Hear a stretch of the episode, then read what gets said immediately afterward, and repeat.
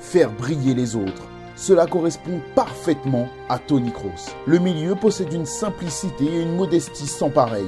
Cela lui a permis d'accomplir de grandes choses et d'être incroyablement régulier. Mais c'est surtout grâce à une éthique de travail irréprochable. L'Allemand a cru en son rêve jusqu'au bout et n'a jamais lâché. Alors si vous voulez y arriver, prenez exemple sur le parcours de Tony Kroos, alias le maestro de l'invisible. Tony Kroos naît le 4 janvier 1990 à Greifswald. Cette ville de 50 000 habitants se trouve au nord-est de l'Allemagne, à quelques centaines de mètres de la mer Baltique. À l'époque, le pays est en plein processus de réunification. Tony grandit dans une région faisant autrefois partie de l'Allemagne de l'Est. Là-bas, les grandes guerres et les tensions ont laissé de nombreuses traces. Quand les États-Unis et l'URSS occupent le territoire allemand, deux mondes s'opposent. D'un côté, à l'ouest, une industrialisation importante avec une économie florissante. De l'autre, à l'est, presque rien. Et c'est dans cette Allemagne-là que la famille Kroos s'est installée. Il ne roule pas sur l'or, mais mène une vie tranquille. Tony et son petit frère Félix reçoivent une éducation basée sur des principes simples, humilité, entraide, amour et partage.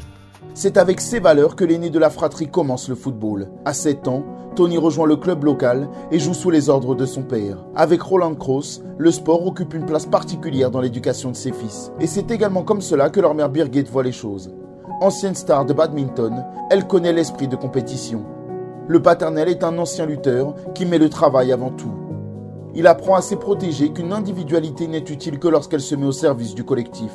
En parallèle, il transmet une chose très importante à ses enfants, l'éthique du travail. Il leur fait comprendre que sans travail, il est impossible d'accomplir quoi que ce soit. Avec ça, Roland leur apprend à avoir confiance en eux et en leurs compétences, qu'il ne faut jamais s'arrêter à un échec, qu'il faut toujours remonter en selle après une chute. De son côté, Tony se fait remarquer par son style de jeu. En dehors du terrain, c'est un garçon plutôt discret et apprécié par ses camarades d'école.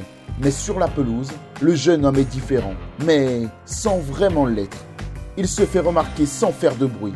Physiquement, il n'est pas le plus imposant, mais son intelligence et sa vision de jeu lui permettent d'anticiper comme personne. La principale qualité de Tony, c'est l'excellence de la technique dont il fait preuve quand il joue. Il a toujours la tête levée, cela lui permet d'avoir une vision parfaite du jeu. Très vite, ses qualités attirent l'attention et l'intérêt de grands clubs. Quand il a 12 ans, l'ado suit son père au Hansa Rostock. Là-bas, Tony confirme son statut et monte en puissance. Quelques années plus tard, son club accepte de s'en séparer contre une importante somme d'argent. Le seul club à pouvoir s'offrir la pépite n'est autre que le Bayern Munich. Grâce à l'instauration de deux Allemagnes, le club bavarois a évolué plus rapidement que tous les autres. En Allemagne de l'Est, football et économie sont deux termes qui n'allaient pas ensemble. Il n'y a pas assez d'argent pour se développer. Il manque des industries et des sponsors dans ces régions. Les clubs n'ont pas les mêmes moyens économiques qu'à l'Ouest et n'offrent pas les mêmes perspectives. C'est pour cela que le jeune Tony Kroos décide de partir à 16 ans. Les raisons financières jouent forcément un rôle dans sa décision, car au Bayern, ce talentueux milieu aura les infrastructures pour se développer parfaitement. Mais surtout, il pourra s'entourer de personnes particulièrement compétentes. Grâce à tous ces ingrédients, Tony Kroos va pouvoir élaborer la recette qui le mènera vers la gloire. Quand il arrive en Bavière, Tony Kroos est déjà annoncé comme l'un des plus grands espoirs du football allemand. Il fait ses débuts avec le Bayern et se démarque très rapidement par son aisance. Tony a beau n'être qu'un ado, il se comporte déjà comme un très grand professionnel. Le garçon est doté d'une maturité impressionnante et d'une importante confiance en lui. Concrètement, il n'a peur de rien. Mais en janvier 2009, les choses semblent se compliquer les dirigeants du Bayern l'envoient en prêt à Leverkusen. Pour le joueur, c'est l'occasion de prouver sa valeur. Tony Kroos ne s'arrête pas à cette petite mésaventure. Il sait qu'il a les capacités de briller parmi les plus grands. Il fait alors preuve d'une détermination et d'une combativité incroyable. Le natif de Greifswald n'en démord pas. Il travaille très dur et multiplie ses efforts. Au bout d'une saison et demie en Rhénanie, il s'est fait un nom. Tony Kroos est désormais un vrai joueur capable de gérer la pression. Mieux encore, il est largement capable de gérer le milieu de terrain d'une écurie comme celle du Bayern. L'Allemand n'est clairement pas la superstar de l'équipe bavaroise. En revanche, il est indispensable. Le grand Jupp le prend sous son aile et en fait un véritable maestro. Très vite, Kroos s'impose comme l'un des meilleurs joueurs à son poste. Quand il est sur le terrain, il ne fait pas de bruit et tout paraît normal. Mais c'est en son absence que l'on se rend compte qu'il est primordial. Au milieu des années 2010, il fait partie de l'une des meilleures équipes de la planète. Le Bayern Munich écrase tout sur son passage et remporte des dizaines de trophées. En 2013, Tony remporte même la première Ligue des Champions de sa carrière. Il passe une saison sous les ordres de Pep Guardiola avant de quitter la Bavière à l'été 2014. 2014, c'est d'ailleurs l'année de tous les succès pour Tony Kroos. En juillet, l'Allemand change réellement de statut. Bien qu'il soit incroyable depuis longtemps sur les terrains, il passe véritablement de l'ombre à la lumière. D'abord, il réalise une Coupe du Monde extraordinaire avec la Nationalmannschaft. En demi-finale, il participe à l'humiliation du Brésil, des buts, des passes clés. Tony Kroos est partout. Et quelques jours après le sacre de sa sélection, il signe dans LE club, le Real Madrid. Le club espagnol s'offre le maestro pour 25 millions d'euros.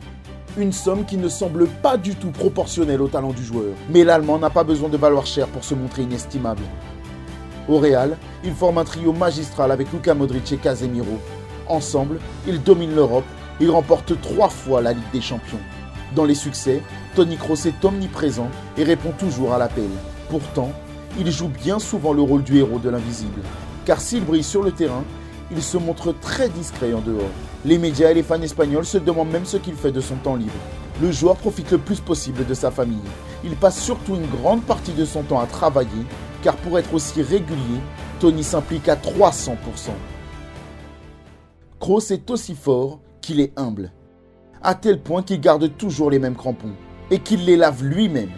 Certains pensent que je suis fou, mais quand je baisse les yeux, je veux voir des chaussures blanches. Pour moi, c'est... J'ai peut-être un problème psychologique, je ne sais pas, mais j'ai besoin de jouer en chaussures blanches, sinon je ne me sens pas bien. Ce comportement résume parfaitement le genre d'homme qu'il est, un homme simple qui a travaillé dur pour atteindre son rang. Car aujourd'hui, Tony Kroos fait partie des meilleurs joueurs de la planète à son poste. Pour en arriver là, il a dû se battre sans relâche, L'Allemand a dû montrer qu'il avait le cran pour réussir dans le monde du football, mais grâce à beaucoup d'humilité, de confiance et de détermination, cela a payé. Et surtout, il n'a jamais cessé de progresser pour rester au top. Alors vous aussi, ciblez votre objectif et n'abandonnez jamais. Et quand vous l'aurez atteint, continuez de travailler pour parfaire vos compétences. Car le plus dur n'est pas d'arriver au sommet, mais d'y rester.